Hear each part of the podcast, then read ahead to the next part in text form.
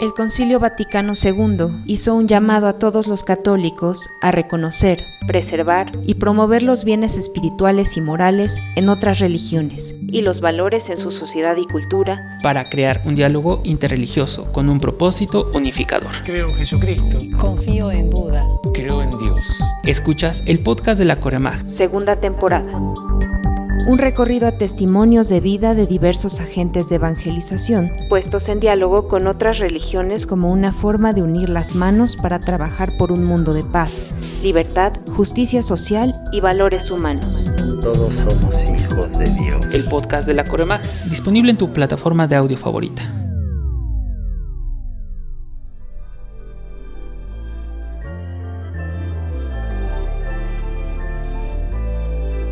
Ponente licenciada Rosa María Becerril Gutiérrez, misionera laica. Kenia, tierra de diversidad. Kenia es un país situado al oriente del continente africano. Su territorio tiene una superficie de más de 582 mil kilómetros cuadrados y abarca zonas como la sabana, una gran parte del Valle del Rift, montañas y una costa espectacular. Su población actual supera los 53 millones de habitantes. Los idiomas oficiales son el inglés y el lenguaje de señas keniano. El idioma nacional es el swahili. Además de estas lenguas, cada uno de los más de 40 grupos étnicos que componen el país tienen su propia lengua madre. Las religiones profesadas por la mayoría de, los kenianos son las religiones tradicionales, el cristianismo y el islamismo, entre otros. Estos datos nos indican que sin duda alguna Kenia es una tierra de diversidad. Misioneros de Guadalupe tiene presencia en este país desde diciembre de 1965 y una de las características del trabajo en esa misión es el constante diálogo interreligioso. La parroquia de Cristo Rey está situada en Quivera, el asentamiento humano informal más grande del país y uno de los más grandes a nivel mundial, donde obligadamente conviven personas de todas las tribus en un mosaico variopinto de culturas, lenguas y, por supuesto, religiones y expresiones de religiosidad. Además de la presencia de iglesias cristianas como la adventista, la bautista, evangélica y otras muchas, Kibera cuenta también con una población importante que profesa el islamismo. Mezquitas de todos tamaños son parte importante en el paisaje kiberiano. Por supuesto, la diversidad se hace también evidente en la situación económica de este asentamiento ubicado en Nairobi, pese a lo cual podemos afirmar que la gran mayoría de los habitantes de Kibera percibe un ingreso más bien bajo, por lo que no es poco frecuente que acudan a la Iglesia Católica no a orar, sino a solicitar un poco de ayuda material que puede consistir bien en alimentos, mismos que los fieles de la parroquia presentan como ofrenda durante la Eucaristía, ropa que es conseguida a través de donadores amigos de la parroquia, o bien pidiendo que sus hijos sean admitidos en las escuelas que dependen de la parroquia. Una escuela primaria, una secundaria y cuatro jardines de niños por las ventajas que ofrecen frente a otras escuelas de la zona, como son colegiaturas bajas, calidad en los alimentos y alto nivel educativo.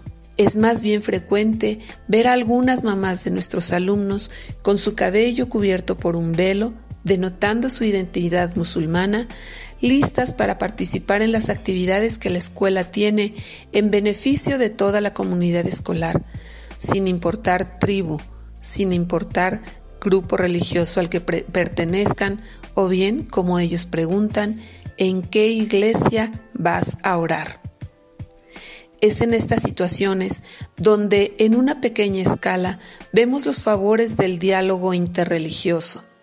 Siempre se brinda ayuda en general a los más necesitados, sin importar si profesan o no nuestra fe. El único requisito es que en verdad se requiera esta ayuda. A nivel nacional hubo un acontecimiento que llamó mucho la atención de propios y extraños y que se dio justo al inicio de la pandemia por COVID-19.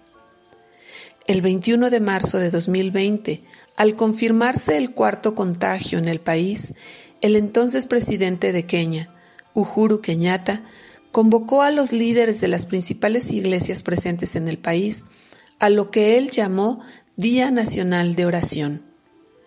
No podemos ignorar la necesidad de recurrir a Dios, declaró el presidente Kenyatta.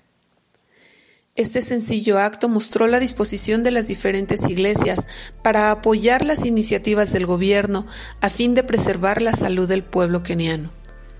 Lugares de culto católicos, cristianos, islámicos e hindúes cerraron sus puertas a los fieles y buscaron otros medios que les permitieran mantenerse en comunión con ellos e incluso ayudarles a solventar aquellas necesidades que emergían de manera urgente entre la misma población.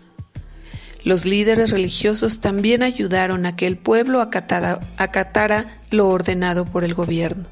Kenia es una tierra de diversidad.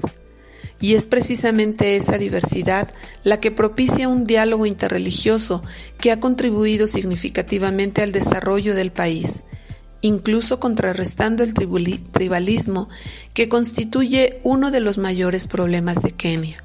Todo esto nos lleva a recordar a San Juan Pablo II, quien en su mensaje para la celebración de la vigésima Jornada Mundial de la Paz celebrada en enero de 1987, nos dijo, A todos dirijo mi llamamiento, donde quiera que se hallen y sea cual fuere su actividad, sepan descubrir en el rostro de todo ser humano el rostro de un hermano o de una hermana.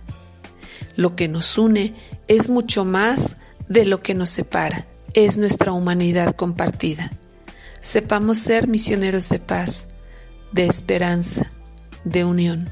Hagamos siempre presente el mensaje de aquel que nos ha enviado.